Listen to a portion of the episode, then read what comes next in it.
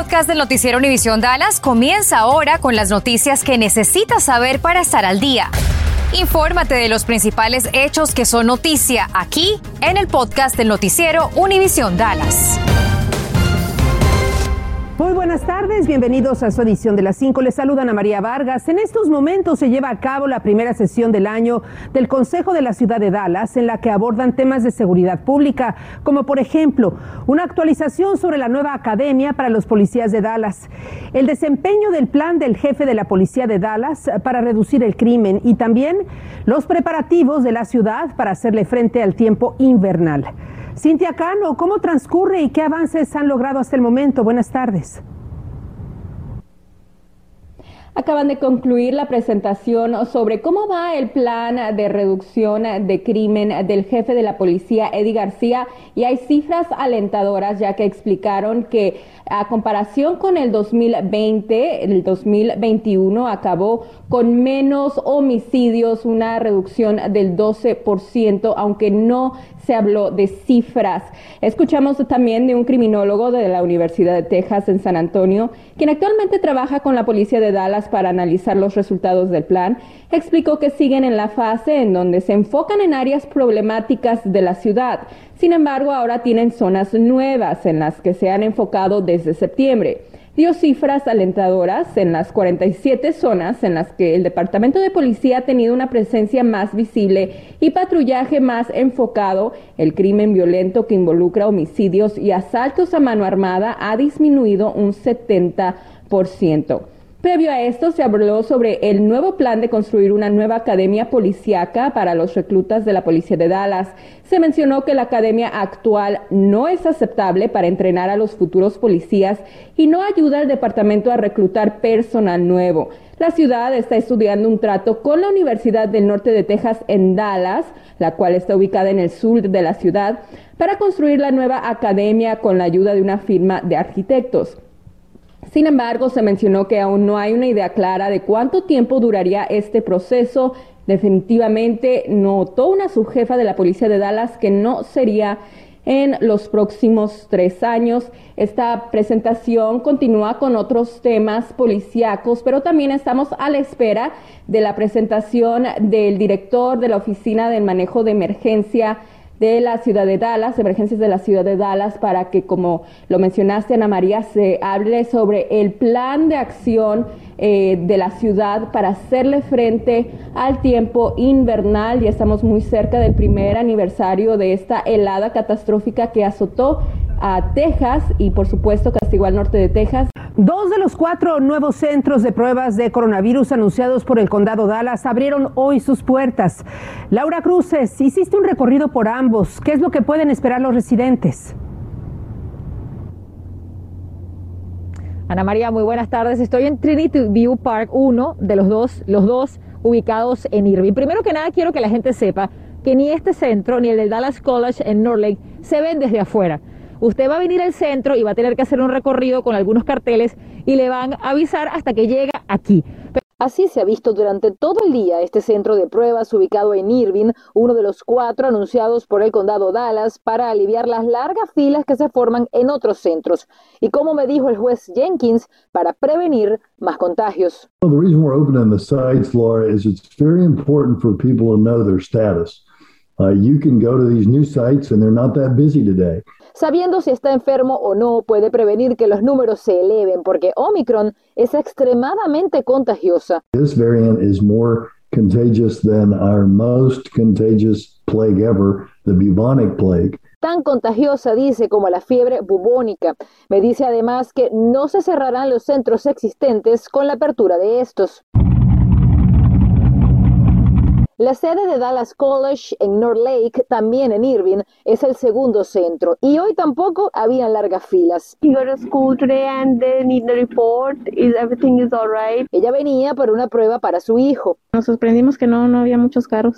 La familia Morales había intentado por días hacerse el examen. Tratamos de hacer um, uh, uh, citas en varios uh, lugares, pero no, la espera era de varios días usted se practica la prueba y ellos supervisan que lo haga bien. Los resultados le llegan entre dos a tres días por mensaje de texto. debe registrarse. Sí nos registramos y fue sencillo. Ella me mostró el mensaje que recibió con su número de confirmación. Pero ¿cómo se registra? Vaya a la página de mycovidappointment.com, busque los sitios y ahí podrá ver la disponibilidad en cada uno de ellos. Seleccione el día y la hora y vaya contestando las preguntas. Debe introducir su número telefónico para verificar la cita y luego le llega este mensaje que debe presentar al llegar al lugar. Bueno, si bien Omicron es menos letal que otras variantes, me dice el juez Jenkins, tiene a los hospitales ocupados y por eso está pidiendo a las personas que se vacunen y se pongan el refuerzo. Sepa que en Dallas 70% de las personas tienen al menos una dosis, pero el refuerzo solo llega al 15%. Importantísimo vacunarse y ponerse ese refuerzo tan necesario. Gracias, Laura. El Distrito Escolar de Río Vista, al sur del condado Johnson, canceló clases hoy y también lo hará para mañana martes. Reporta que más del 22% del personal está contagiado y más del 25% también de alumnos. Informó que debido a los resultados de coronavirus y la falta de maestros sustitutos que cubran a los que están fuera, los alumnos tienen ambos días libres. Estarán ofreciendo mañana un sitio móvil de pruebas de coronavirus para la comunidad estudiantil en la secundaria de 1 a 4 de la tarde. Y esta mañana se llevó a cabo el funeral de Christopher Gibson, el oficial de una preparatoria después de que perdiera su batalla contra el coronavirus. Este oficial trabajó para el distrito escolar de Richardson en el campus de la preparatoria Lake Highlands por un largo periodo de tiempo, pero también era un veterano de la policía de Dallas. Lamentablemente sucumbió a los efectos de esta pandemia la semana pasada. Descanse en paz. Y otra fuerza laboral que se ha visto impactada por esta pandemia, por altos contagios, es el sistema de transporte DART.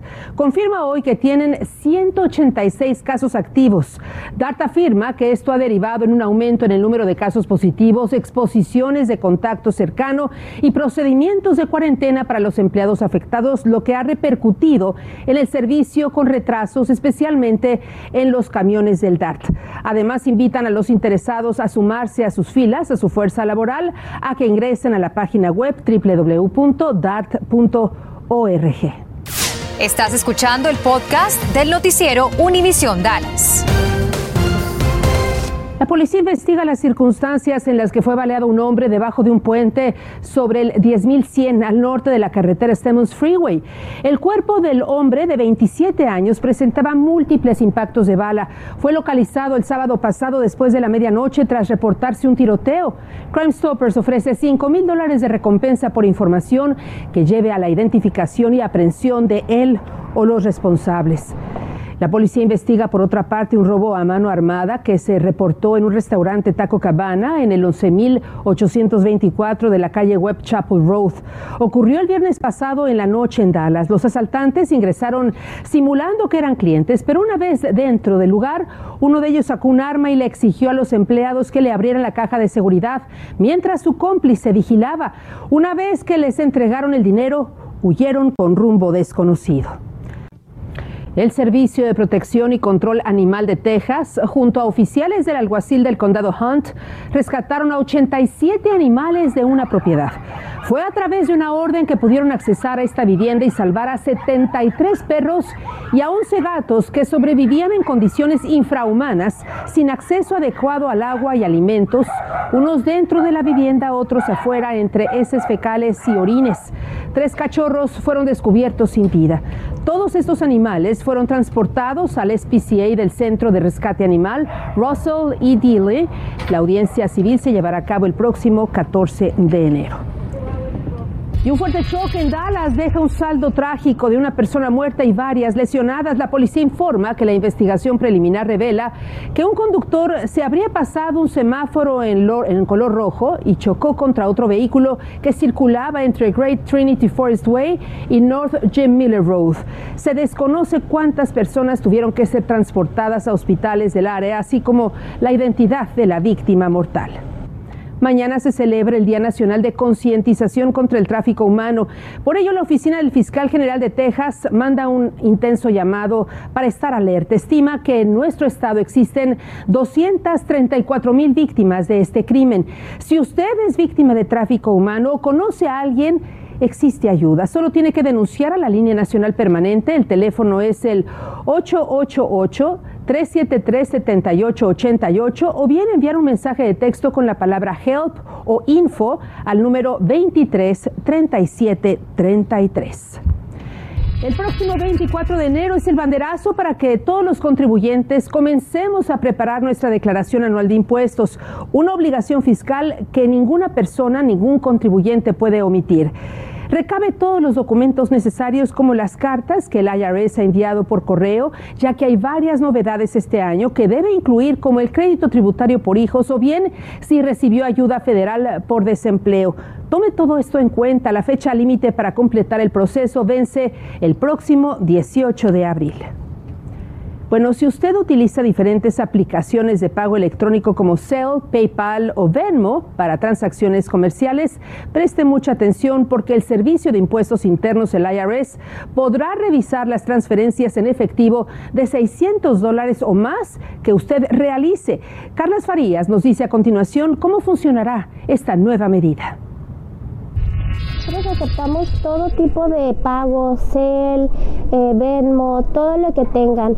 Eh, inclusive si no traen tarjeta y solamente traen su móvil, su teléfono, pues igual pueden pagar con eso. ¿no? Porque es conveniente para los clientes y para mí también, porque el dinero está directamente a nuestra cuenta. Anteriormente, estas aplicaciones de pago móvil solo tenían que informar a las autoridades fiscales cuando una persona tenía transacciones que superaban los 20 mil dólares en valor total. Sin embargo, ahora esta cantidad cambió. El IRS implementó una nueva regla, la cual verificará ciertos pagos. ¿Esto cómo funcionará? Toda persona que tenga una transacción o varias transacciones acumuladas durante el año de 600 dólares, entonces el, el, IRS le está pidiendo a estas compañías como PayPal, Cele, Cash App, Google Pay, etcétera, les está pidiendo que genere una 1099K. La nueva regla de impuestos solo aplicará para las transacciones comerciales.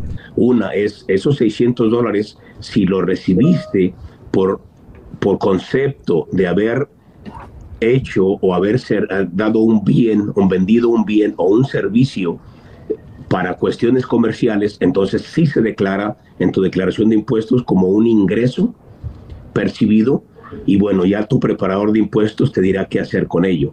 Si fueron, por ejemplo, mil dólares los que recibiste por CELE, pero fueron no para bienes y servicios, o sea, no prestaste un servicio ni tampoco vendiste un bien, sino que fue solamente para comprar el pastel de tu, de tu supervisor en la oficina, entonces no es necesario declararlo en tus impuestos. ¿Qué tal? Feliz inicio de semana. Cowboys contra 49ers, una histórica rivalidad, tendrá un nuevo episodio este fin de semana en Arlington, en la ronda de comodín de la Liga Nacional de Fútbol Americano. Será la octava vez que estos dos equipos se enfrenten en postemporada. Lo hicieron por última vez en el año 95, donde San Francisco ganó el campeonato de conferencia. Dallas tendrá esta vez el factor público a su favor. Y en cuanto a los boletos se refiere, ya en los portales de reventa oscilan desde 135 dólares en la sección para estar de pie hasta 30 mil dólares por un boleto a nivel de cancha. La patada inicial en el ATT Stadium está programada a las 3 y 30 de la tarde, hora local. Por su parte, el FC Dallas hizo un canje con Toronto para hacerse con la tercera selección del draft de la MLS que se llevará a cabo mañana. Los toros pagaron lo que le restaba al contrato de Dom Dwyer y dieron 50 mil dólares extra al club canadiense. Ahora Dallas tiene dos selecciones de primera ronda, la número 3 y número 6. Ya veremos qué prospectos colegiales llegarán a Texas. Y los Dallas Mavericks sumaron anoche su sexta victoria de forma consecutiva al vencer a los Bulls de Chicago 113 a 99. Luka Doncic figura con una triple docena, 22 puntos, 14 rebotes y 14 asistencias. Es la mejor racha ganadora de la franquicia en los últimos seis años. Yo estoy muy feliz de que hemos ganado seis seguidos. Eh, siempre un buen momento eh, y te sientes bien cuando ganas, así que está estupendo. Los Mavs volverán a ver acción este miércoles visitando a los Knicks. Gracias por escuchar el podcast del noticiero Univisión Dallas. Puedes descubrir otros podcasts de Univision en la aplicación de Euforia o en univision.com diagonal podcasts.